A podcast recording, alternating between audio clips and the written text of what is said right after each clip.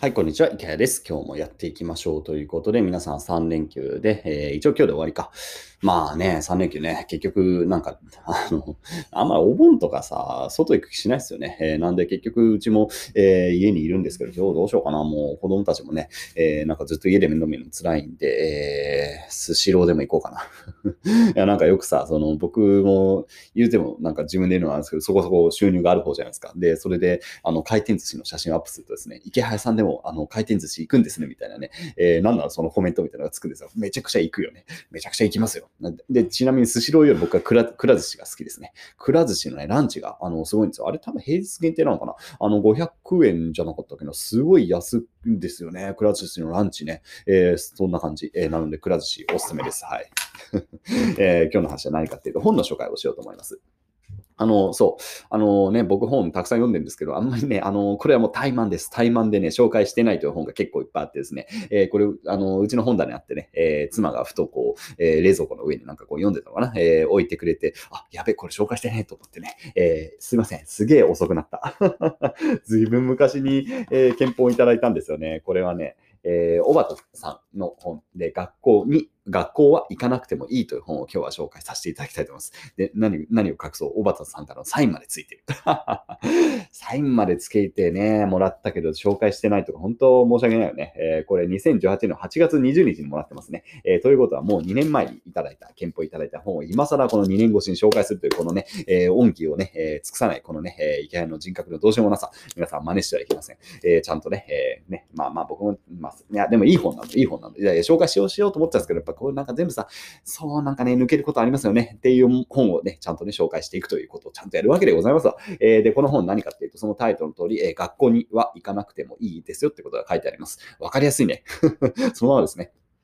で、まあ、あの、本の構成としてですね、まあ、かなりなんだろう、この、まあ、まず、小畑和樹さんっていうね、まあ、僕も結構、あの、昔から、もうなんだかんだで、こう、なんか随分前から知ってるような、えー、方ですが、えー、この方自体が、えー、小学校からずっとね、まあ、不登校だったということですね。で、そしてこの本の中では他にもね、えー、不登校だった経験がある人、例えば家入一馬さんとか、えー、皆さんもご存知かな？僕もすごく大好きなね、えー、イエリさん、めちゃくちゃ面白い人です。で、イエリさんものインタビューがあったりとか、あとは、えー、オリーさんってね、えー、今、オリ姫というね、遠隔のロボットを作ってるオリーさんもね、えー、知らなかったですけど、オリーさんも、えー、不登校だったんだという感じで、まあ、不登校のそのケースみたいなもの、あと他にも河合美桜さんという方かな、えー、も紹介されていたりということで、えー、まあ実際にそのね、えー、不登校で、えー、まあ苦しんだ経験がある方々の話なんかが載っていたり、もちろんね、その大畑さん自身の話があったり、あとは、えー、漫画になってます。で、漫画もすごくわかりやすくね、えー、書かれているんで、まあ、子供というか、えー、おそらくどうなの、えー、どのくらいかなこれは、小学校高学年ぐらいだったらもう全然読めるかな、えー、っていうぐらい。ちょっとまだ、あの、振り仮名とかない本なんで、うちの娘とか多分全然難しくてまだ読めないんですが、多分、えー、小5、小6ぐらいになったらかなりもう読めるかなぐらいの感じの本。なので、子供が読めるし、えー、まあもちろん大人が読んでも面白いっていう感じのこの不登校本ですね。で、実はこういう本って結構あるんですよ。えー、学校に行かせないで、えー、子供を育てましたみたいな本ってすごくたくさんあります。僕もあのそういうテーマ好きなんで結構ね、読み漁ってた時期があるんですが、この本はね、そうだな、やっぱりかなりこう今っぽいかなって感じがしますね。えー、その中でも、まあ当然、大畑さん自体がまあ若者というかね、えー、この人今いくつなの結構まだ、結構若いって言ったらですね、1994年生まれなんでね、えー、まあ若い方で、えー、しかもこのなんか結構デジタルの、あのもちろんね、え監視がすごく強い方なんですよね。で、今は、えー、また違う事業なんかもやっていて、すごく起業家としての、まあある種再覚というかね、そのセンスも持ち合わせていながら、そうデジタルのことも理解していて、で自分もまあ不登校の経験があると。で、世の中の不登校本って結構ね、こうなんだろう、もっと上の世代が、えー、書いていたりとかね、えー、なんだろうな、こう不登校で頑張って育てましたみたいな感じの、こう、まあお母さんが書いていたりとか、あとはまあ何、えー、この教育の詳しい人が書いてたりって感じですが、これはもう少しなんか僕らの感覚に非常に近いようなね、えー、まあ方々も取り上げられているし、なんかそういう感じで書かれています。まあでもね、なんだろうな、これなんかこれ2年前はね、これは結構、まあなんだろう、こう、すごい本ですよね。学校は行かなくてもいいっていうのはさ、なかなかこう思い切った提案に多分2年前は聞こえた。でもじゃあこれ今撮ってる2020年ですよ。すいませんね。この2年間、この2年間でさ、でもやっぱ世の中進んだなと思うんですよ。学校行かなくてもいいってさ、普通じゃね？いや、普通じゃねって思うんですよ。昔からまあそれはね、普通っていうか、まあまあ、これが普通になったのは最近なのかな、やっぱり。まあ僕らの子供の頃はありませんでした。やっぱりそのね、不登校っていうのは大問題で、えー、不登校である時点でもうね、先生とか家にすぐ来るみたいなね、えー、で、学校に来なさいみたいな感じで、保健室でもいいから通いなさいみたいな感じっていうのが、まあ僕らの時代だったじゃないですか。まあ今もそういうね、時代まだ続いてる地域もあると思いますが、でもそれがかなりこう緩和されてきたというかさ、常識が変わりますよね。で、やっぱりそれは大きなのは、まあコロナのの影響もありますよね。だって今、ね、コロナなんて世界中が不登校になっていたみたいな時代があるっていうのはやばいですよね。また日本でももしかしたらね、えー、まあ学校がね、また、えー、止まっちゃう可能性も全然あるわけで、そしたらみんな不登校ですよね。まさに文字通り登校しないんだから不登校じゃん。っていうのがさ、当たり前になっちゃうわけです。で、そして、まあ、他にもさ、えー、あの、いわゆるフリースクールとかね、えー、そういうものもたくさん出てきて、あと、オルタナティブスクールと言いますが、えー、例えばサードベリー教育とかさ、シュタイナー教育とか、え、まあ、モンテッソーリとかさ、まあ、いろいろその、え、通常の、いわゆるその義務教育で行われているその公教育ではない形の、え、まあ、幼児教育から、またそのね、もう小中高ぐらいの教育っていうものを選択する、え、親も増えましたその選択肢も増えましたね。皆さんもどこまで知ってますかね？結構ね、そういうね、えー、一般的な学校じゃない学校っていうのはね、すごく今出てきていますね。僕の住んでる地域ですらも、えー、田舎の町ですけどね、あのフリースクールみたいなのがね、えー、まあちょっとできていたりもします。で、まあそれはもう誰でも作れるんで、まあ僕もなんか作りたいなと思っていたりします。っていうぐらいもうカジュアルなんですよ。で、今やっぱり各地で特に移住者の人ってね、えー、まあ、うん、まあそうですね、移住者の人はまあ意識が高いのと、えー、言うてもやっぱり田舎ってね、そんな教育の選択肢が良くない。だだ選択肢はないですよ。うん、良くないっていうか選択肢はないんですよ、基本。それ田舎だからね。え学校1個しかないからね。っていう中でさ、やっぱりこう、まあ子供の教育これでいいんだろうな、かっていうふうに考える親は結構いる。で、まあそういう親たちが、えー、新しい学校を作るような動きっていうのが、まあ今あるんですよ。で、このやっぱ2年でもこれが加速してきていて、えー、だからさ、学校ってまさに行かなくてもいいんですよね。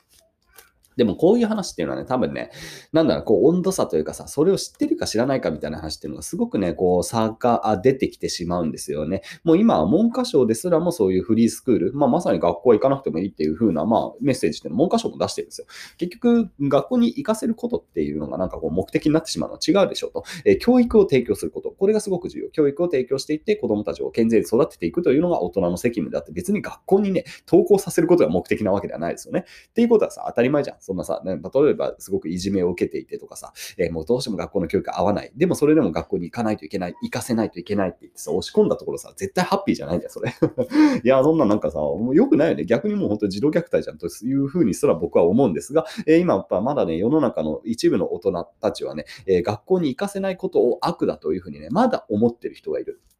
で、それは、まあ、例えばユタボンさんとかね、僕すごい好きなんですけど、あの、小学生で、えー、不登校、まあ、まあ、学校行ってないでホームスクーリングをやっている、えー、YouTuber のユタボンさんいますよね。で、ユタボンさんに対してとか、あと親御さんに対して、えー、学校に行かせないのは児童虐待だみたいなコメントをしてる人がいるんですよね。いや、それは、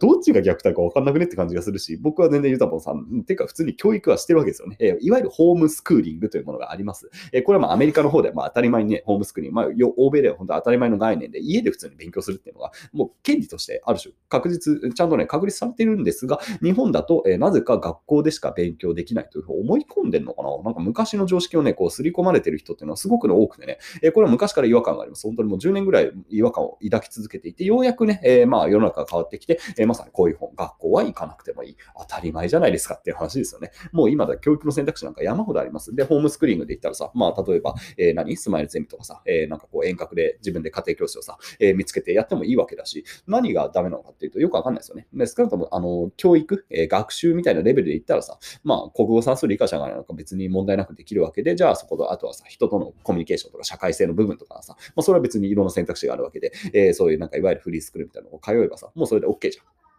って感じですよね。で、だからもっともっとね、えー、だから踏み込んでね、えー、まあ学校に行かない、いわゆる学校に行かないようなね、子供たち、あるいは親をね、もう支援する。まあそれをちゃんと税金で支援してあげるっていうことをね、えー、僕はやった方がいいと思う。っていうぐらいね、やっぱりなんだろうな、今、教育の選択肢ってすごくこう、なんか、ね、昔の価値観が残ってるなってことで非常に違和感があります。だからホームスクリーンを選ぶ親に対しては、えー、ちゃんとあの税金の支援をね、するべきだと僕は思いますし、えー、不登校で、えー、まあ苦しんでるね、まあ苦しんでる、まあやっぱまだ苦しんでる人多いと思うんでね、まあそういう親御さんと、あと子供に対してもね、え、やっぱり惜しみなく支援を上げなきゃいけないと思います。で、そのためにやっぱりまだまだ、ね、こういう本がね、やっぱ読まれる必要がある。僕はそれがもう常識だと思うんですが、やっぱ世の中の常識ってそんな変わらないんですよね。まだまだ世の中の大半は結局のところ、え、学校には子供を行かせないといけない。えー、まあそういうようなふうに思い込んでる、え学校には行かなくてもいいなんていうね、えこれはまあラディカルなね、えすごく急進的な提言に聞こえてしまうのかな、みたいなことをね、えまあこの本ね、えまあパラパラとね、読み直しながら思ったということで、まあ皆さんもぜひね、常識をアップデートしたい方は、この、え学校は行かなくてもいい、小畑和樹さんの一冊、